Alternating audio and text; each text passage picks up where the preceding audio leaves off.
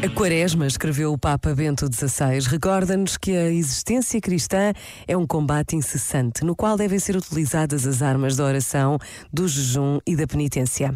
Lutar contra o mal, contra qualquer forma de egoísmo e de ódio e morrer para si mesmos, para viver em Deus, é o itinerário ascético que cada discípulo de Jesus está chamado a percorrer com humildade e paciência, com generosidade e perseverança.